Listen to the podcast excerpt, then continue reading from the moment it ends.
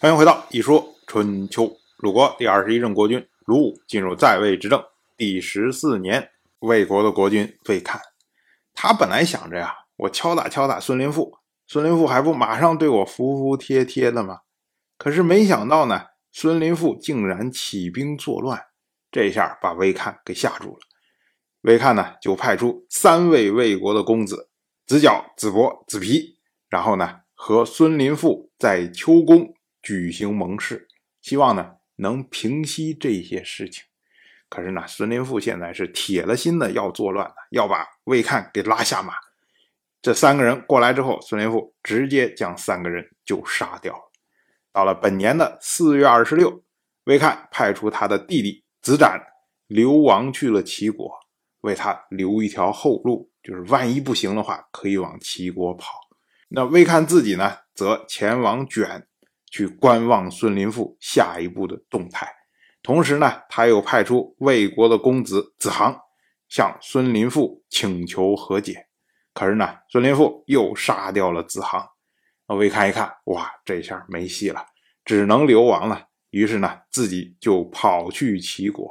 可是呢，孙林父在后面紧追不舍，在菏泽击败了魏看的卫队，而卷人则俘获了魏看的败兵。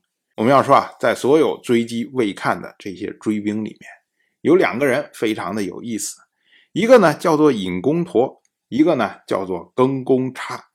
那尹公陀曾经向庚公差学习射艺，而庚公差呢则向魏国的公孙魏丁学习射艺。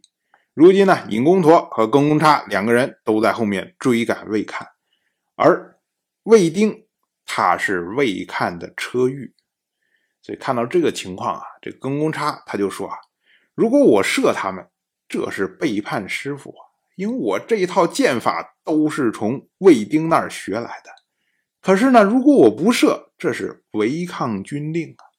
所以呢，还是射，合乎礼仪呀。于是呢，他就搭弓一箭，射中了魏看战车他的伏马脖颈上的曲目。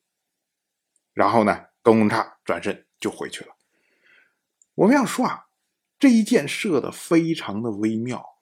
正常情况下，一箭怎么能正好射中伏马脖颈上的曲目呢？所以，庚公差他的意思啊，就是说，我现在职责在身，不得不射。但是呢，你魏丁又对我有恩，所以呢，我这一箭故意射偏。也就是告诉魏丁说：“我有能力射到你，但是呢，这一箭我故意射偏。”哎，这个是庚公差他的态度。可是呢，尹公陀他就说：“啊，嗨，这魏丁啊，对你庚公差这是师傅，对我哎那就没有那么亲近了。我跟他没有什么交情了。”于是呢，哎，他就调转马车继续追赶。那魏丁看到尹公陀在后面追赶。他就把马的缰绳交给了魏看，让魏看先驾着马，回身一箭，箭射尹公陀，直接将尹公陀的手臂给射穿。我们要说啊，这个事情啊，只是一个非常小、非常小的小插曲，但是呢，它是一个非常经典的案例，就是到底是私恩重要还是职责重要？那么在后世，比如说像墨子、像孟子。他们都在争论这件事情到底什么重要。我们再说魏看这边，魏看的同母弟弟魏专跟着魏看一起逃亡，结果两个人呢走到了边境上。当时呢，魏看就让跟随他的祝宗回自己的宗庙，要他敬告祖先，说自己流亡了，并且呢要告诉祖先说这不是自己的错误，这是孙林父。和宁直他们的错误，结果呢？魏国的夫人，也是魏看的嫡母定江，听说以后啊，他就说：“没有神灵的话，又有什么可以告知的？如果真有神灵，那就不能欺骗神灵。你魏看明明有罪，怎么能告诉神灵说你没有罪呢？